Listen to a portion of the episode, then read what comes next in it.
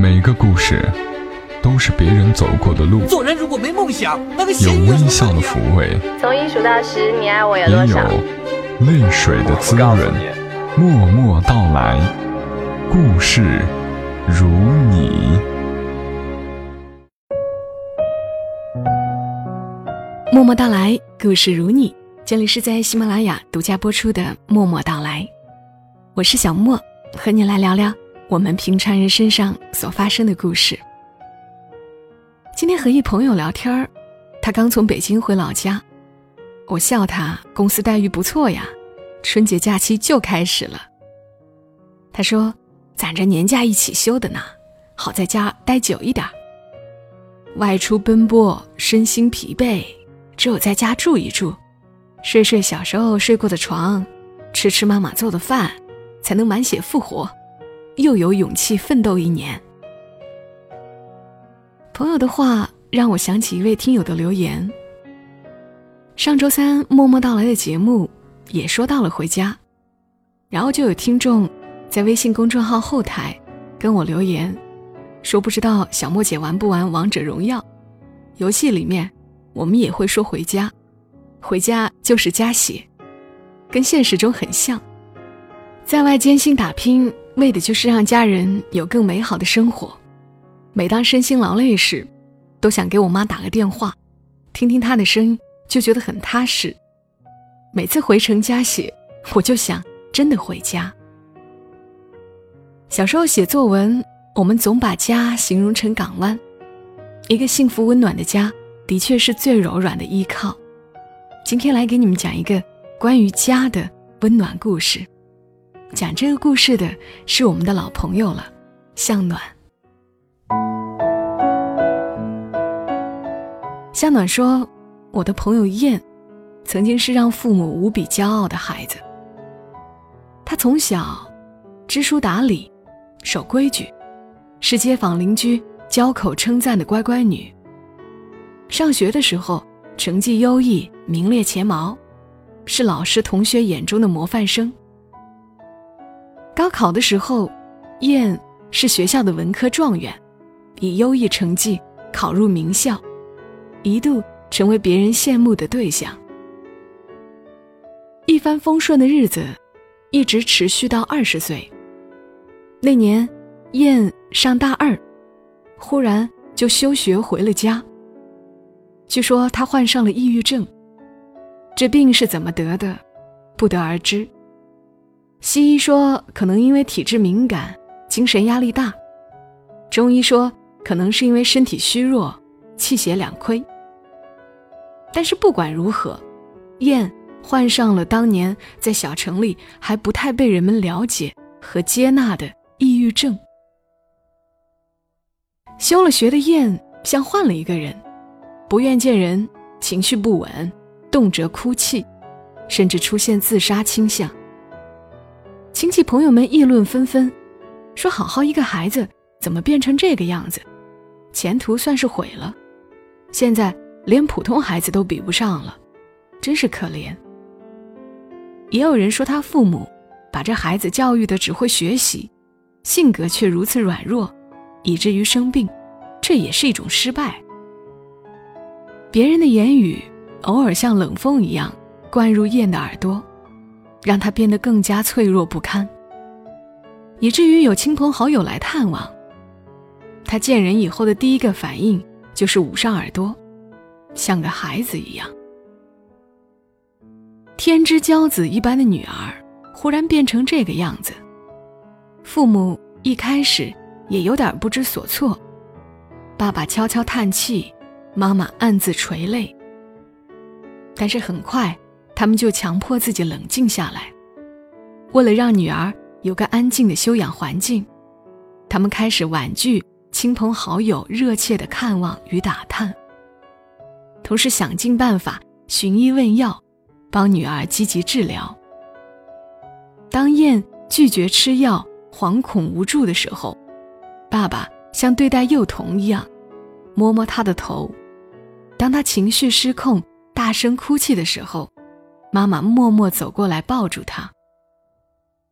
燕说：“那会儿大家对抑郁症的知识了解不多，常有人把此病跟精神分裂症混为一谈。对于身体疾病，大家多表现出同情，但是对于精神上、心理上的疾病，大家却或多或少表现出歧视的态度。因为抑郁症，燕被亲戚看不起，被邻居说三道四，被朋友嫌弃。病中的他因为敏感，更夸大了大家的这些反应。一时间觉得整个世界都塌方了。清醒的时候，他知道自己生了病，得慢慢治疗；难受起来的时候，他简直难以忍受，又想到康复遥遥无期，他就失去了耐心。迷茫和恐惧一度让他觉得生无可恋。那个时候，能够完全接纳他，对他的一切反应都表现出十足耐心的，唯有爸妈。病中的燕常常觉得恐惧，因为恐惧，他会时常像个小孩子一样哭泣。这种时候，妈妈都是轻轻抱住他，拍他的肩，安慰他：“不怕，不怕。”在妈妈的怀抱里，他能感受到暂时的安全。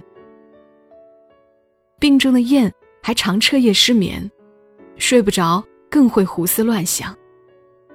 妈妈每夜都会来给他盖被子，看他辗转反侧，就会留下来陪他一会儿。妈妈的气息环绕着燕，他就能踏实睡上一会儿。爸爸翻出燕儿时的绘画，找出他心爱的毛笔，动员他一起写写画画，希望女儿寻回以前的爱好。从不爱看电影的爸爸，甚至买来很多电影光碟。他说：“燕上学的时候太忙了，想看电影总也找不到时间，这下可有机会看了。”女儿不愿一个人看，他就跟女儿一起看。燕有时候会对爸妈说：“我这样子很不正常，对不对？就像是个孩子。”没有不正常，爸妈说，你在爸妈眼里本来就是个孩子。燕惧怕见人，不愿出门，但是爸妈觉得多晒太阳有利于康复。晴天的时候，他们就拽着燕出门，燕出门就会用厚厚的围巾包裹自己，看见人都低着头，他觉得所有人。都在用怪异的目光看着自己，可是爸妈从不在意。那段时间，爸爸读遍医书，妈妈也恶补了很多关于抑郁症的知识。他们把各种新鲜蔬菜换着花样做，把水果榨成果汁，给女儿补充维生素。他们带着女儿晒太阳、锻炼。补钙健身。他们陪着女儿坐火车去北京和天津的大医院寻医问药，也打听各种偏方。他们打听谁是本市最有名的心理医生，陪着女儿去就诊。他们带着女儿去菜市场、去服装店，像没生病的人那样生活，从不在意别人的目光。他们总是乐呵呵的，想给女儿一些正能量。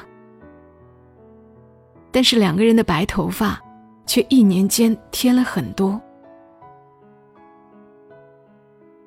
农村的叔叔婶婶得知此事，多次建议把燕接到老家休养。可是燕的父母坚决不同意，他们坚持把女儿留在身边。妈妈说。这里是燕最熟悉的家，孩子在这里才会有安全感。孩子就留在我们身边，哪里都不去。爸爸说：“这里就医方便，农村老家偶尔散散心可以。燕喜欢在我们身边，就让他待在这里吧。”亲戚朋友们渐渐的不提此事了。燕那段时间总是问爸妈：“为什么我这么倒霉，生了这样的病？”爸爸说：“人活在世，哪有不生病的？有病，咱就治，没有什么大不了。”燕说：“爸，妈，你们说，我能好吗？”妈妈说：“当然能。”燕的爸爸本是最爱面子的人，可是女儿生病之后，他不在意周围人的眼光，比起孩子的健康，他觉得其他都不重要。燕的妈妈看上去是很柔弱的人，可是女儿生病之后，他却变得无比强悍。他一门心思陪着女儿康复，笃定的相信女儿会好起来。经过多方治疗。与循序渐进的锻炼，燕的病在一年半之后基本好转。医生说，抑郁症容易复发，平时要注意多锻炼，保持乐观情绪。那时的燕已经不那么恐惧，因为爸爸说，一辈子这么长，谁都难免七灾八难，这很正常。走过来了，就是值得高兴的事。妈妈说：“最难的时候过来了，以后都是好日子。”费了一番周折，燕又回到了学校，恢复了学习。毕业后，燕回到家乡城市，参加了工作，后来又结婚生子。他的抑郁症没有复发。燕说：“他生病的时候，如果没有爸妈，康复就真的遥遥无期。”如果没有爸妈，他都不知道他现在会是什么样子。燕说：“忘了是谁说过，成功的时候谁都是朋友，但只有母亲，她是失败时的伴侣。”这话太对了。如果在我们人生最最灰暗的时候，有人不离不弃，用自己温暖的怀抱抚慰你，给你这世上最大的柔情。那一定是爸妈。如果在我们最无助的时候，有个地方能让我们避过风雨，获得安然，那这个地方一定是家。刚刚的故事来自于向暖，向暖为了不让大家听完故事太压抑，特意把燕的故事描述的简单了些。其实这个故事也让我想起。同样是抑郁症患者的张春，在一次抑郁症发作的时候，也是选择了回家，回到妈妈身边。然后妈妈就像照顾小孩一样陪伴着他，让他得以度过那段十分难熬的日子。还真是非常像那个玩王者荣耀的听友形容的那样，回家就是家血，家是我们每个人在这世上最柔软的依靠。你们可能对网上的一个小视频还有印象，视频讲述的是一个爸爸答应他的女儿会到车站接他，可是女儿往窗外看了半天，也没有看见爸爸的身影，于是有点不高兴的嘟囔：“坏爸爸，骗子爸爸。”这时，窗外一个身影突然跟着列车跑起来，是爸爸。女儿惊叫着，激动的又蹦又跳，隔着车窗。跟爸爸招手。这个视频让我挺有感触的。好多年前，我曾经因为工作结识了两个同事，都是那种工作并不太认真的人，一旦有偷懒的机会，绝对不会错过。但后来我发现，他们完全不一样了。不仅工作认真，一旦有可以拓宽业务、增加收入的机会，绝不放过。我曾经问过他们变化为什么如此大，他们的回答惊人的一致：有家有老婆有孩子了，就想尽自己所能给他们更好的，还不是有累得半死，瘫躺在床上的时候，但只要回家和孩子妻子待一会儿，一起唱个歌拌个嘴，感觉就又有力气回到职场大战三百回合。现在我自己有了孩子。有了自己的家，我真是太理解这种感受了。累的时候抱抱我女儿，亲亲她软软的脸蛋，凌晨两三点也能爬起来写稿录音。无论是父母为我们付出守候着的家，还是我们努力给孩子创造更好条件的家，都像是一个最温暖也是最快速的加血站。好比王者荣耀游戏世界里的英雄人物，无论是通过技能。装备、铭文等等来加血，都没有回城回血迅速。不能回家的日子，音乐、书本、运动，也可能是小莫的节目，或多或少可以增加我们前行的动力。然而，只有回家，会给你更大、更持久的动力。愿你能有一个时刻给你提供柔软、提供依靠的家。好了，今晚节目就陪伴你们到这儿。今年春节记得要回家和父母团聚哦。我们可以放下一年的辛苦与艰辛，做回孩子，回家补血。当然，回到家乡也可以和旧朋友再聚一聚。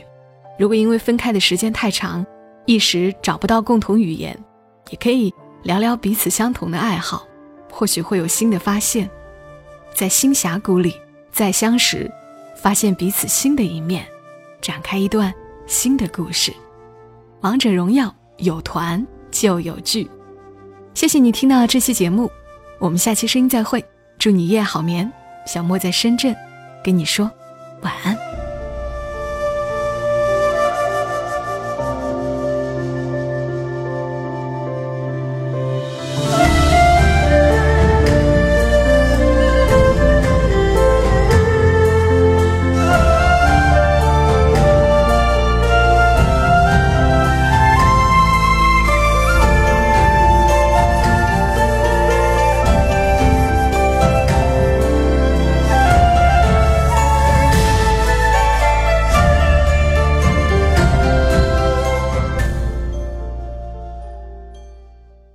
果你喜欢这期节目，麻烦你帮忙转发到朋友圈，让更多的人听到。